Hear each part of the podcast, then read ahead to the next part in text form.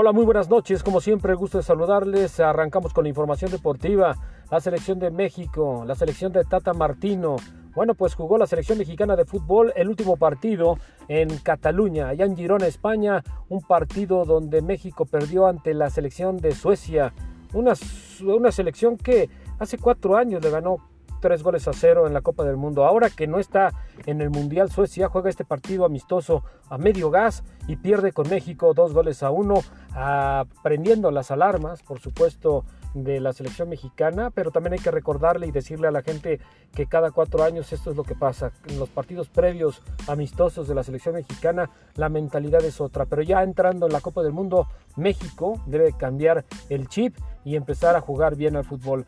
Eh, bueno, pues jugó eh, Raúl Jiménez, un jugador que viene lesionado desde el mes de agosto, se le vio con buena actividad, pero tanto eh, pues el equipo mexicano le faltó creatividad futbolística para poder lograr llegar al frente 2 a 1, que a los aficionados les puede pegar un poco las alarmas y por supuesto pues toda la, la, la, la atención que debe tener el cuerpo técnico si es que quieren lograr llegar a ese quinto partido que es el eh, pues el plan esta meta que se manejó la Federación Mexicana de Fútbol que desde 1986 México no ha, no ha podido llegar a este quinto partido fuera de México precisamente. Así que también hablando de la Copa del Mundo previo a esto la selección de Argentina, que también es rival de México en esta fase de grupos, ganó cinco goles a cero el día de hoy ante la selección de Qatar, una selección de Qatar que precisamente también estará inaugurando la Copa del Mundo ante la selección de Ecuador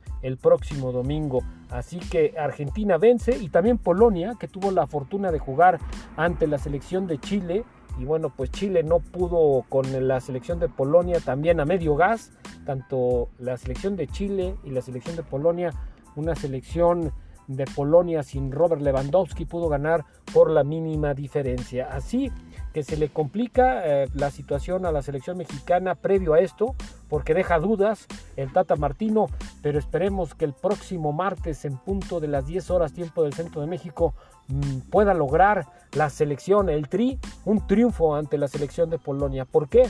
Porque Polonia es mucho más rápido, juega a más velocidad y México es un equipo con más oficio, un equipo que no tiene tanta velocidad, solamente por el sector de donde se encuentra Irving Lozano, un jugador que pues eh, por lo pronto en el equipo de Napoli está jugando bien al fútbol, haciendo eh, goles y también mandando asistencias para que sus compañeros, compañeros puedan marcar los goles. Así que México tiene pues eh, una tarea muy complicada, la concentración para estar bien en esta Copa del Mundo en Qatar, así que pues el clima también es un poco más favorable para los seleccionados mexicanos, ya que el clima es más cálido a lo acostumbrado a lo que vive una selección como lo es Polonia y lo mismo con la selección argentina.